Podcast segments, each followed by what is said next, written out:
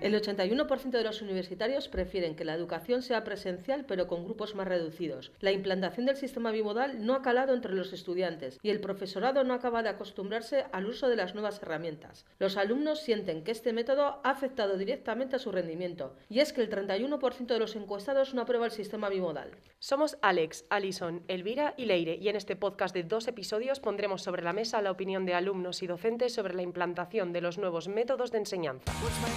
again? What's my age again? Buenos días, Elvira. Buenos días, Leire. Hoy presentamos un tema de rabiosa actualidad que ha llegado a nuestras vidas sin esperarlo, pero parece que ha venido para quedarse. Tras haber realizado una encuesta a 86 universitarios, hemos conseguido ver la opinión que hay sobre la educación en pandemia. Una gran mayoría de los universitarios han pasado de recibir una educación 100% presencial a una educación bimodal, que consiste en dividir al grupo en dos. Una mitad recibe la clase de manera presencial y simultáneamente la otra mitad está en su casa. En algunas facultades esta división se hace a través de aulas espejo, en las que el grupo se divide en dos aulas. El profesor imparte clase en una de ellas, mientras que en el otro aula lo ven a través de una pantalla. Toda esta nueva enseñanza empezó durante el confinamiento, cuando el colectivo universitario tuvo que adaptarse con demasiada rapidez esta situación dejó al descubierto carencias como la enorme desigualdad en el acceso a la tecnología e Internet, estudiantes viendo las clases desde el móvil y profesores teniendo escasez de cobertura para poder impartir las clases. Para algunos alumnos, el confinamiento empezó en su recta final hacia la universidad, último trimestre del instituto. Germán Navascues, que actualmente está en primer curso de Ciencias Políticas, lo recuerda como un periodo de inestabilidad. Al final no teníamos información de pues, cuándo hacer selectividad, cuándo hacer exámenes, cuándo volvíamos a clase. Por otro lado, Iker Marcos, que es estudiante de cuarto de publicidad, recuerda aquellas semanas como un periodo de adaptación en el que alumnos y docentes tuvieron que realizar grandes esfuerzos. Supuso un proceso de adaptación bastante grande porque todos estábamos en nuestras casas y la verdad que tuvimos que sobrellevar nuestra situación mental con los estudios, pero bueno, creo que al final conseguí adaptarme. Y además de la adaptación que han tenido que sufrir, muchos alumnos sienten que se están perdiendo algo. Para los estudiantes que acaban de entrar a la universidad, la mayor pérdida es no poder interactuar con sus compañeros.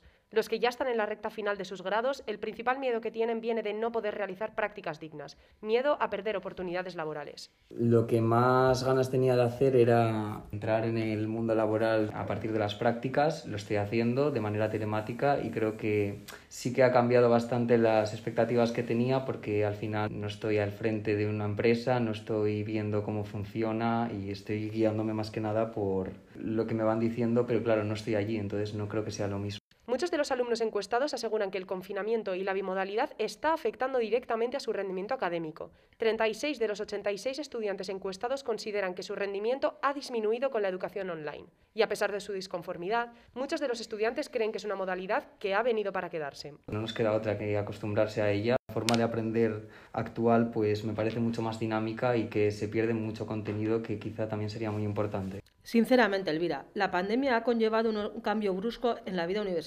Sin ir más lejos, los que tienen asignaturas de distintos cursos o los que cursan varios grados a la vez se encuentran con que en la misma semana, a veces en el mismo día, tienen clases presenciales y online. Cuando esto ocurre no suele haber cantidad de tiempo suficiente para trasladarse de casa a clase o viceversa, y al final estos alumnos no encuentran sentido la organización por parte de las universidades. Así es, Leire, y es que concretamente uno de los 86 encuestados a la pregunta ¿cómo crees que podría mejorar el sistema educativo en pandemia? respondió, entiendo que con este tema del COVID hay cosas que hay que cambiar. No obstante, no cuesta nada hacer un buen horario, no cuesta nada ponerse de acuerdo entre facultades, no cuesta nada echar una mano en los cambios de grupo, a los alumnos que estudian dos carreras, etc. Otro tema candente entre los estudiantes es la seguridad sanitaria, que están viviendo y sintiendo, con las medidas tomadas por la universidad, y es que solo el 41% de los encuestados considera que el sistema realmente proporciona seguridad sanitaria. Basándonos en la opinión de los encuestados, hay una conclusión sobre este tema muy clara, y es que muchos de ellos hubieran preferido grupos más reducidos que la educación bimodal. Si bien es cierto que el número de personas que hay en cada grupo en las clases magistrales ha disminuido, los alumnos no sienten la seguridad que deberían de sentir estando en clase y hubieran preferido optar por una educación completa presencial u online. Y además, Leire, algunas de las personas encuestadas tienen claro que puede que haya habido profesores que hayan conseguido adaptarse a la situación e impartir una buena docencia bimodal, pero hay otros muchos que no. Ya lo decía Iker Marcos. Hay otros que pues simplemente se ciñen a, a seguir dando la clase como lo han hecho hasta ahora y no son conscientes de que la situación ha cambiado y que eso implica adaptarse también. Nos ha quedado claro que los estudiantes universitarios no están conformes con la educación que están recibiendo y que sienten desamparo por parte de la institución, además de poca preparación.